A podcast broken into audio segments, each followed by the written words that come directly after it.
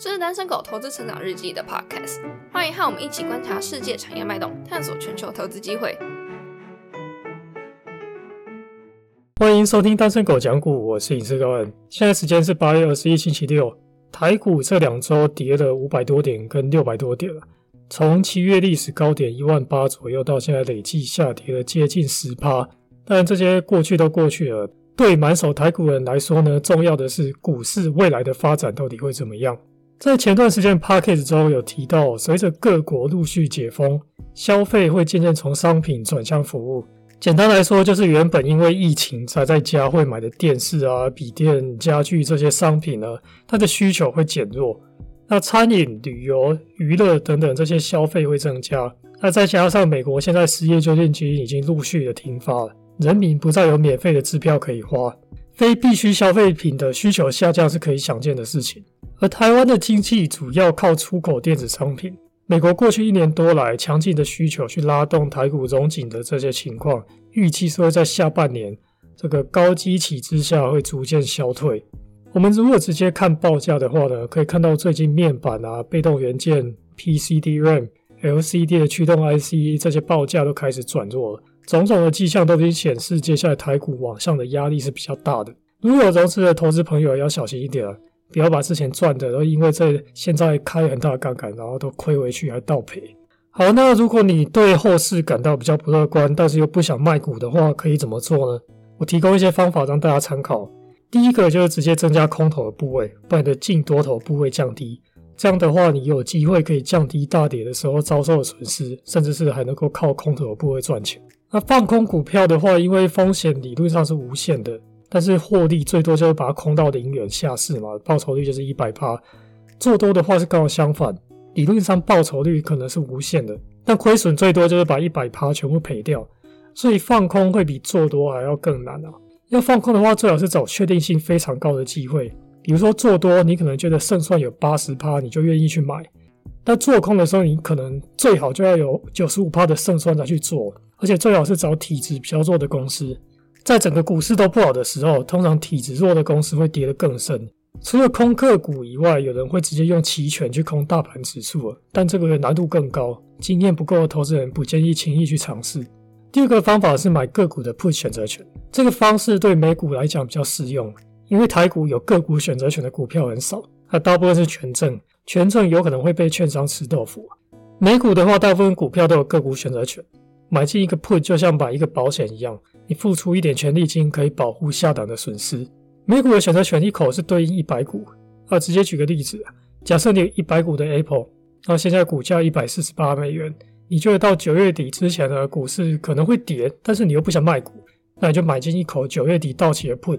假设 strike price 是一百三十块，那你付出权利金是一块，意思就是你一口 put。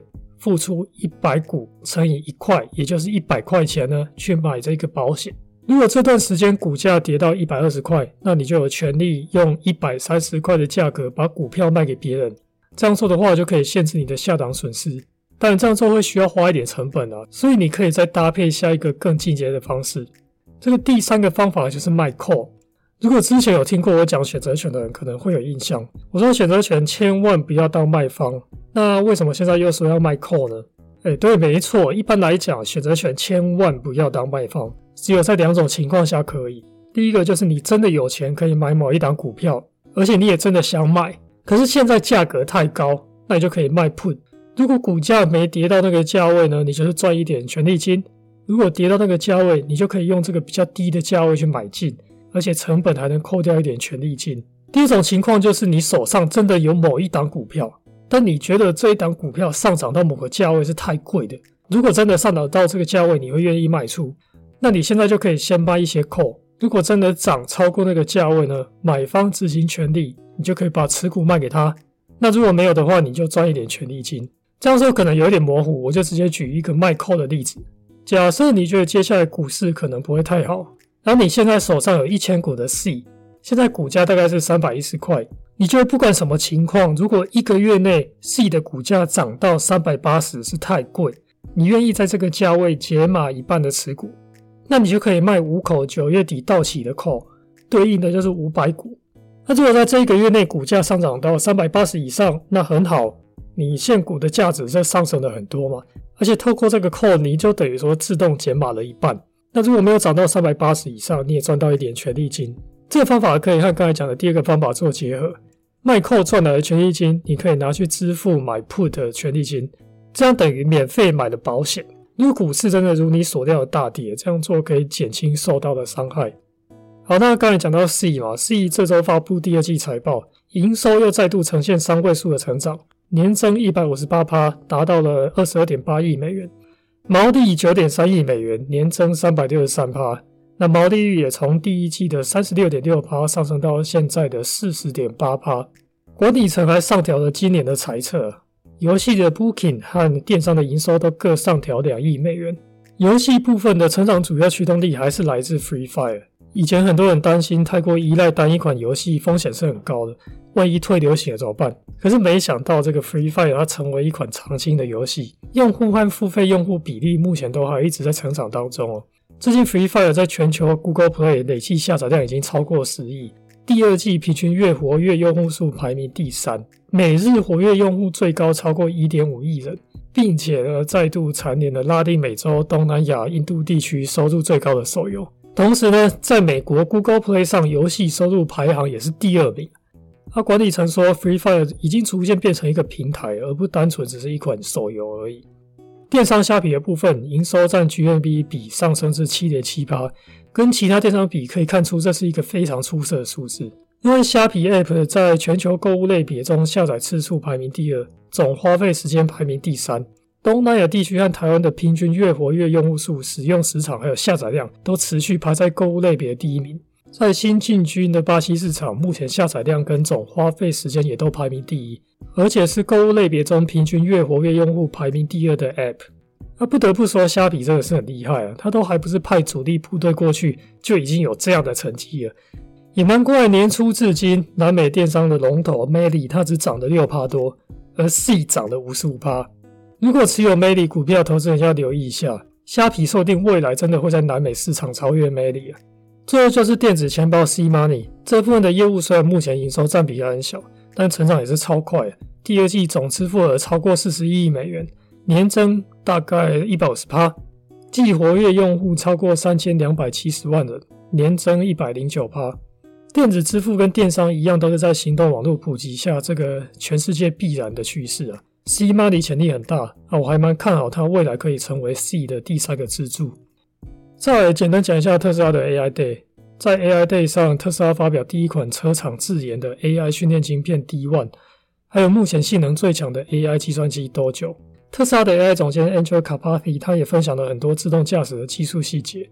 特斯拉的自动驾驶用的是纯视觉，但是让车子用眼睛自己开车呢，有镜头是不够的。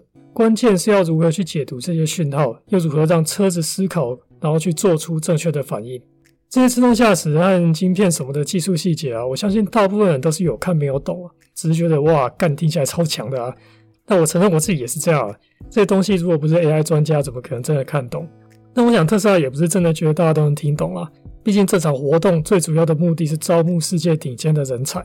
在讲了一堆技术的东西之后，Elon Musk 他忽然来一个大家都没有想到的 One More Thing，也就是 Tesla Bot，特斯拉机器人。这个机器人它被设计成友善，然后对人类没办法构成威胁。那一般人跑都可以跑赢它，力气也可以比它大。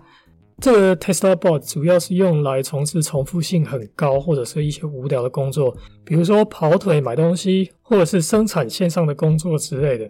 人类从这些低阶工作中解放出来，能够去从事更多创造力高的工作。Elon Musk 说，大家觉得特斯拉是电动车公司，但特斯拉其实也是世界最大的机器人公司。因为特斯拉电动车就像是装了轮子的机器人，造机器人所需的元件，特斯拉都有。